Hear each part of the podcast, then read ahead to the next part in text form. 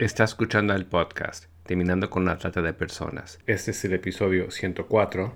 Talita Kum, Red Internacional de la Vida Consagrada contra la Trata de Personas.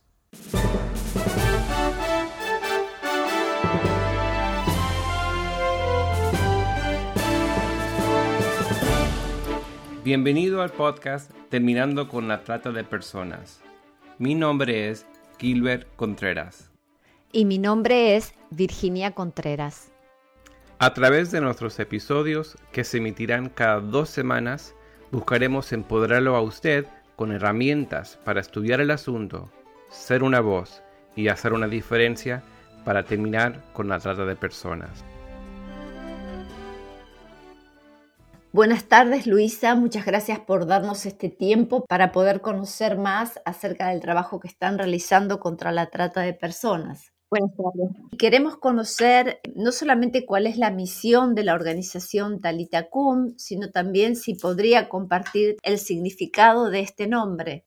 Talita Kum nace de los años 90, ¿no? cuando la vida consagrada considera la importancia de unir fuerzas y potencialidades, es decir, una red integradas sobre pues, todo el tema de, de trata de personas. Obviamente, la palabra talitacum ¿no? viene también de, pues, de la Sagrada Escritura y eh, la, organización mm, entre, es decir, no es mm, una entidad aparte, sino que eh, nace dentro de la Unión Internacional de Superiores Generales, eh, que es la UIS.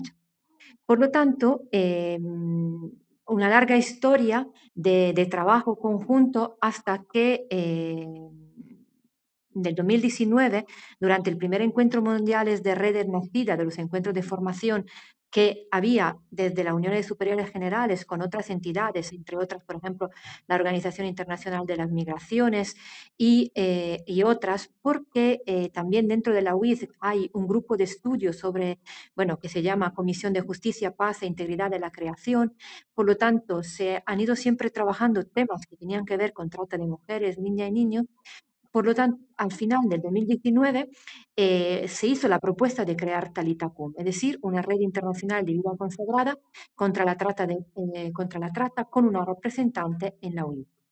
Eh, ha habido mm, distintas personas que han sido las coordinadoras oficiales, pero me gustaría subrayar la importancia de Talitacum como un, bueno, pues diríamos un grupo de, personas que de, la vida religiosa, de la vida consagrada, que eh, pues, trabajan conjuntamente para, eh, en todo el mundo, porque hay, hay eh, conformamos también el International Committee de, la, de Talitacum y estamos extendidos en los cinco continentes y esto permite a que haya pues, una difusión mundial de la red con distintos, bueno, pues encargo, con distintos servicios, con distintas misiones, pero con una única finalidad, es decir, pues la denuncia, la defensa, la, la acogida de las mujeres, niñas y víctimas de trata, promoviendo obviamente acciones que incidan también en las causas de, la, de las mismas. Es, mm, me gustaría subrayar la importancia ¿no? de la vida religiosa en todo este ámbito, que no es solo eh, un ámbito mm, laical, sino que pues, la vida religiosa es totalmente integrado en esto y eh, tenemos redes intercongregacionales dirigidas por hermanos y organizadas a nivel nacional que involucran a distintas eh, congregaciones y que sí implican directamente contra la trata, que estén conectadas con la Conferencia Nacional de Superiores Mayores y desde, la, desde Talitacum, como parte de la UIS, se coordinan los esfuerzos para llegar, eh, para llevar a cabo pues, las finalidades, las acciones que como, eh, como a nivel internacional, pues se plantean y se planifican. ¿Y dónde está la sede central? Creo que algo referencia hizo que están presentes en varios países trabajando, ¿verdad? Estamos trabajando en distintos, bueno, en todos los, cinco continentes, como has dicho. Obviamente la sede central está en Roma y con la, actual eh, coordinadora, que es eh, Gabriela Bottani, y eh, luego mm, los distintos miembros. Mm, hay somos luego eh, representantes internacionales del comité, estamos, bueno, somos una que representa Europa, Asia, Oceanía, América, América y luego África, y luego todas estas pues, se conectan con las redes a nivel de cada continente que trabajan sobre este tema. Entonces, bueno, pues es un trabajo, de todas formas, eh, todo lo que tiene que ver con, ah, con, trata de personas, con explotación, con vulnerabilidad, es todo un trabajo en red. Por lo tanto, ya de por sí es necesario que eh, se esté coordinado, que esté eh, interrelacionados con otros. No se puede hacer nada por sí solos. Y puntualmente en cuanto a la labor que realizan, por lo que estoy entendiendo, es eh, no solamente el tema de la restauración o el empoderamiento de víctimas, sino que también en prevención, ¿verdad? Claro, nosotros, a ver, hay distintas opciones y dependiendo también de los continentes, dependiendo de las redes que, que forman, luego, pues eh, Talitacum, hay distintos tipos de proyectos. Hay proyectos que se destacan directamente, ¿no? Que se organizan como Talitacum en sí y luego otros que están vinculados pues a lo que se va haciendo eh, en, la distintos, en las distintas redes nacionales e internacionales. También, entonces, claro, es un abanico de actividades que van desde la prevención hasta la formación, hasta la acogida, porque es obvio, por ejemplo, que también estamos, mm, se forma, hay proyectos de formación para pues, personas que quieren entrar a mm, ser parte de la, de la, red y también pues em, a través también de la formación que se va dando, pues eh, también se fomenta eh, pues el conocimiento la, el trabajo pues para ayudar a cuantas más personas posibles. Entonces, claro, cada, cada lugar es diferente, pues por lo tanto, claro, hay entidades mm, que, o redes ¿no? que trabajan todo el tema de acogida, otras que trabajan todo el tema de denuncia, otras todo el tema de prevención, otros todo el tema de sensibilizaciones, por lo tanto, por, ejemplo, como habéis podido ver seguramente también en la, mm, en la, página web, ¿no? Se han llevado a cabo algunas actividades, algunas acciones. Eh, ha habido, por ejemplo, bueno, obviamente, ¿no? La más, la más destacada, la más conocida, ¿no? Son todos los días mundiales internacionales contra la trata de personas. Luego, por ejemplo, el Baquita Day o los días, pues, que son a nivel internacional reconocidos para esto. Luego hay otros, mm, otros, otras acciones, ha habido uno muy interesante que era un paquete de estudio, oración mm, y acción de Talitacum, ¿no? dirigido pues esto a también, pues ahora siendo la vida religiosa, ¿no? la vida consagrada, eh, pues mm, fundamental en todo esto, pues entonces, claro, también toda la dimensión espiritual y de oración. Ha habido otras, mm, bueno, una acción muy famosa que fue Nance Eating Arts, luego, bueno, pues lo, como habéis podido decir también, ¿no? El, el tema del care, que es también, porque tenemos acciones, pero también tenemos proyectos que se van haciendo, ¿no? Ha habido proyectos, por ejemplo, el Well of Ops, luego ha habido A lo largo del tiempo se van haciendo distintas actividades que todas eh, tienen una visión internacional, porque no podemos, esto no es algo a nivel regional, porque luego cada mm, eh, cuando decimos regional, es decir, a lo mejor África, Oceanía, América, Europa, lo que sea, ¿no?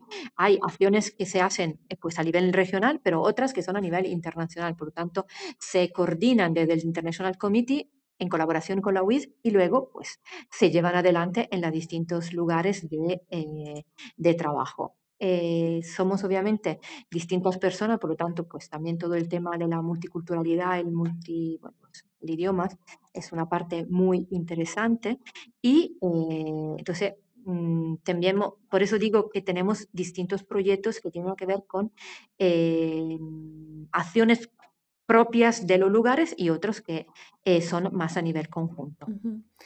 Luisa, hoy es 11 de octubre, que es el Día Internacional de la Niña, por lo cual nos parece justamente interesante tocar este tema de la vulnerabilidad, tal vez de las niñas.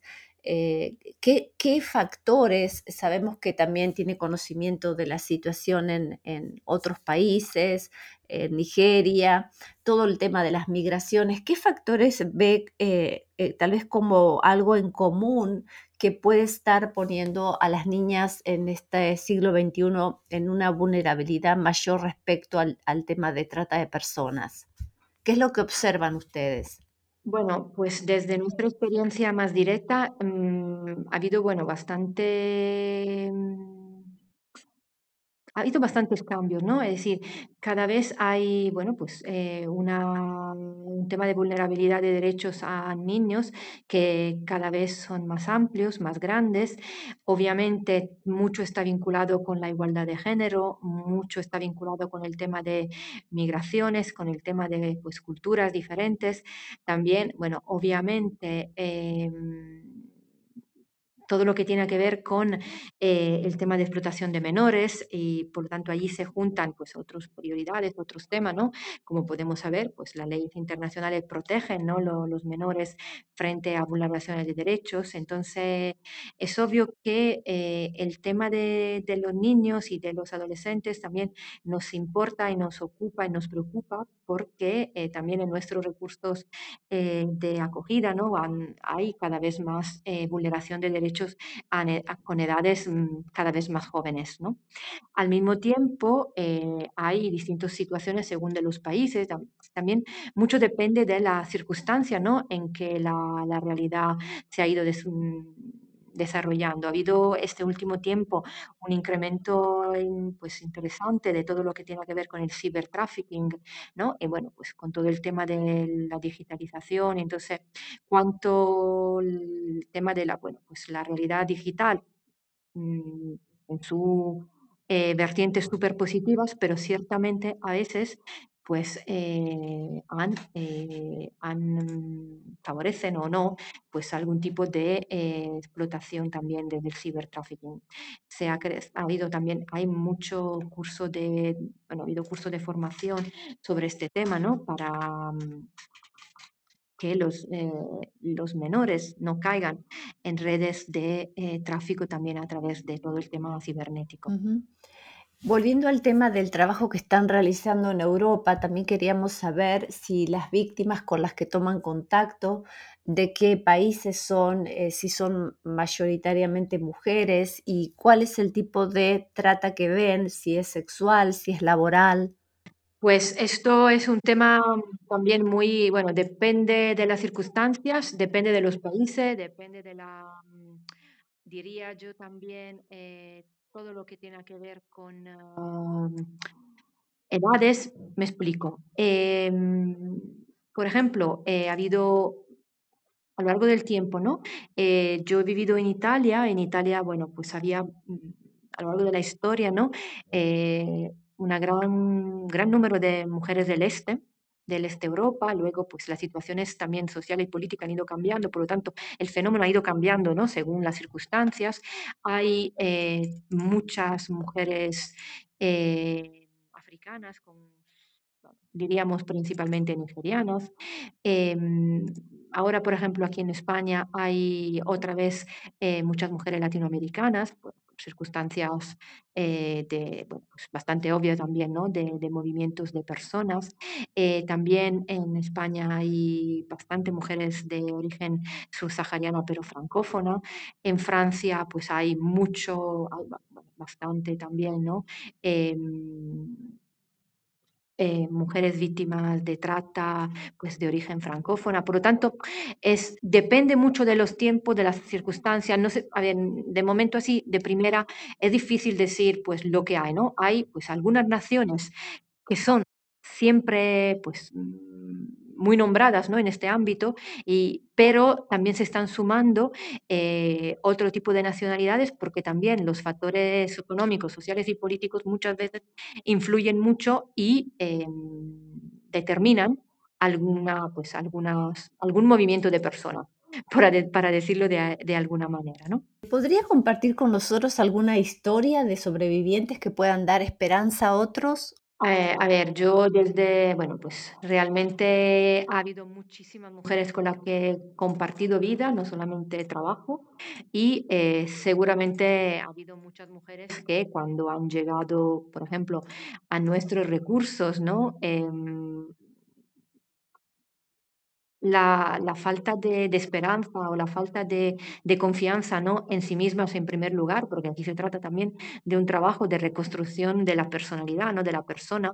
Y, eh, pero mm, puedo hablar de mujeres que han llegado para utilizar un término que muchas veces utilizamos, ¿no? muy rotas por dentro y luego han salido pues con, eh, con una posibilidad de trabajo, ha habido mujeres que se han casado, ha habido, bueno, pues nacimientos, bautismo, primeras comuniones, es decir, em, ciertamente eh, hay muchas, mucha esperanza, a pesar de mucha, mucho dolor. Y la, no me gusta hablar de éxito, ¿no? de procesos, porque esto es, cada persona tiene un proceso personal, cada persona tiene un tiempo de, de, recuperación ¿no? de sí misma, porque pues, no es lo mismo una historia que otra, cada uno, cada uno de nosotros somos individuos. Poner el acento en que son mujeres supervivientes. A mí la palabra víctima no me gusta nada, no me gusta... Mmm, poner el acento ¿no? en víctima. En víctima son mujeres supervivientes que a pesar de tienen en sí misma la fuerza y la resiliencia de salir adelante. Y eh, lo que es muchas veces es muy importante es escucharlas, dedicar tiempo a la escucha, ¿no? A escuchar sus necesidades y también su dolor, ¿no? Su vida y sus alegrías, porque mmm, cada uno de nosotras trae consigo, pues, una experiencia de vida pero al mismo tiempo eh, acompañarlas, eh, mm, hacer crecer en ella o en ellos la confianza en sí misma y en el otro, y que, eh, pues como decía mi fundadora, pues esperar con de esperanza. Es decir, bueno, pues y mm, siempre hay una posibilidad, ¿no? Esto es también muy evangélico y nunca no hay que dar nada por perdido hasta el último momento. Luisa, ¿qué la llevó a involucrarse en este tema? Pues realmente, pues, mm, mi experiencia, yo antes de entrar en la congregación, pues había estudiado bueno, todo lo que tiene que ver con el mundo internacional, migraciones. Y esto, pues conocí a las adoratrices mm, en Roma y pues empecé a interesarme pues a este mundo. Y eh, por lo tanto, mm, es decir, que el interés mío para el mundo de la, pues, de la trata no, no está desvinculado al hecho que yo haya elegido pues entrar en la congregación de adoratrices por más que antes, pues por experiencias de trabajo, eh, tenía bastante conocimiento, pues mm, bastante, pero bueno, diríamos teórico. Luego, pues entrando y pudiendo mm, eh, hacer experiencia de vida, ¿no? Eh, con las adoratrices, pues ya no era solo una teoría, sino se convirtió en práctica de vida diaria. Entonces, bueno, acompañar a tantas mujeres que, con las que he convivido, porque nosotras eh, como congregación, eh, dependiendo de los países, de las circunstancias, pero en las casas de acogida, ahí donde es posible, compartimos vida con las mujeres. Usted mencionó anteriormente la importancia del trabajo en red. ¿Podría tal vez explayarse un poco más en esto? Porque a veces, muchas veces hay esfuerzos individuales, es un tema que, tal vez gente joven quiere involucrarse y no, no, no se termina de ver la importancia de un trabajo cooperativo y de colaboración. Bueno, eh, en primer lugar, eh, cuando hablo de trabajo en red, eh, porque no todo se puede hacer solos, es decir, mm, yo me refiero hasta el día a día, ¿no? Es decir, no somos especialistas en todo. Por lo tanto, pues cada uno se especializa en lo que mejor lleva, ¿no? Entonces, por ejemplo, ahí donde nosotros trabajamos la, acogida, pero necesitamos luego pues todo lo que tiene que ver con inserción laboral. Eh, la formación, ¿no? Cuando tú pues hay acogidas algunas mujeres, pues necesitan hacer curso de formación para, bueno, pues mejorar sus herramientas y pues mm, madurar y crecer, ¿no? En, herramientas para, pues, una vida digna. Por lo tanto, pues necesitas entidades que se dedican a eso. Eh, todo el tema de, eh, de anuncio y denuncia, obviamente, pues cuanto más nos juntamos para hacerlo, más peso va a tener. Entonces, bueno, me refiero a eso, ¿no? Y eh, sobre todo, bueno, cuando también hablo de trabajo en red a nivel nacional e internacional, pues eh, muchas veces nos ayudamos los unos con los otros, dependiendo de los países, porque hay una mujer que conocemos que está en, uno de los, en un país europeo, pues a través de la red, pues nos ponemos en contacto con nuestras compañeras que estén donde haga falta y eh, pues ellos se ponen en marcha con sus redes para apoyar a ver cómo podemos acompañar a las mujeres que están en determinadas situaciones. Pero esto también a veces a nivel eh, bueno, intercontinental, ¿no? A veces ha habido mujeres que han tenido que ser repatriadas porque querían volver a sus países, por lo tanto, pues se llama alguna organización que se conoce en el país correspondiente para que se le pueda hacer seguimiento para que no cuando vuelvan no esté pues a la intemperie de qué pasa, ¿no? Entonces, bueno, esto es un, son ejemplos concretos de trabajo en red, también pues todo lo que tiene que ver con todo el tema de lobby, advocacy, etcétera. Entonces, es muy importante que cuanto más, se suele decir pues que seamos las voces de la sin voz, ¿no? Por lo tanto, bueno, cuanto más voz eh, se une y pone fuerza, pues cuanto mejor puede ser el resultado. Finalmente, ¿qué esfuerzos podemos realizar cada uno para transformar la economía de la trata en una economía de sanidad que permita a todos y especialmente a las mujeres a fomentar comunidades florecientes y, seguras? Es decir, el tema, bueno, pues eh, todos sabemos la necesidad, ¿no? Que la economía mueve el, mundo. Entonces, bueno, si cambiamos el chip sobre este tema y eh, cada uno puede mm, poner de su parte, ¿no? Eh, en primer lugar, pues con la sensibilización, con el caer en la cuenta que eh, esto no es algo fuera de nosotros, sino que puede ser también muy cercano a nosotros. no caer en la cuenta que nuestros sistemas a veces pues favorecen y, y propician determinadas circunstancias y pues mm, acompañar ¿no? el cambio de mirada.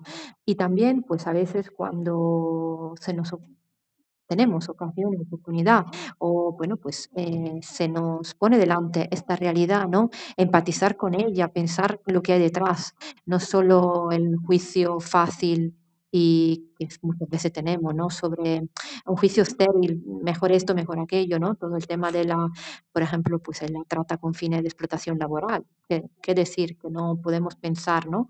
A veces eh, nuestros sistemas de mercado favorecen todo esto.